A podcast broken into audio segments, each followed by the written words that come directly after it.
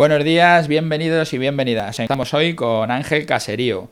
Buenos días, Ángel. Hay una cosa que me llama la atención, que es eh, los campos a los que os dedicáis, que son las instalaciones eléctricas, la automatización, además eh, del tema de las lámparas LED, cuando hablamos de la eficiencia energética o de instalaciones de sistemas de ahorro energético, ¿qué otras medidas hay que puedan hacer que me ahorre electricidad? Tanto, no sé si me lo quieres decir por, por sectores, como una nave industrial o una oficina, o las comunidades de vecinos o en los locales comerciales. ¿Qué, qué otras medidas, qué otras... Eh, ¿Cómo puedo hacer eficiencia energética? ¿Cómo puedo ahorrarme algo de dinero en el tema de la luz? Bueno, en esto del ahorro energético, uh, aunque ahora hemos hablado del LED, que es una parte importante, sobre todo en la zona, la parte que hablaríamos de industrial o de locales comerciales o um, grandes superficies, aquí hay una parte que hay que valorar que es el control de la climatización. Eh, el 60% de la energía que gastamos en casi todos los eh,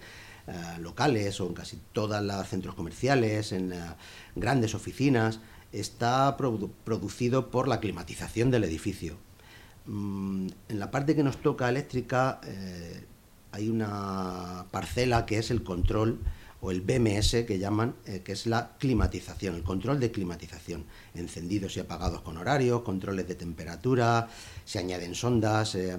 En este caso lo que tratamos de hacer es que la climatización nunca esté trabajando de más, que el horario sea eh, el establecido por el cliente y es necesario, que la temperatura siempre sea dentro de unos rangos y unos valores.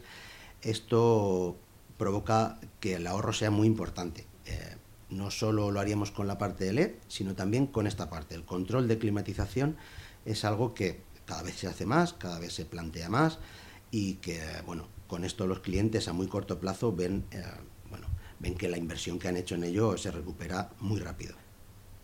¿Algún otro sistema de, así de ahorro energético, algo que veas, además del LED y el control de climatización?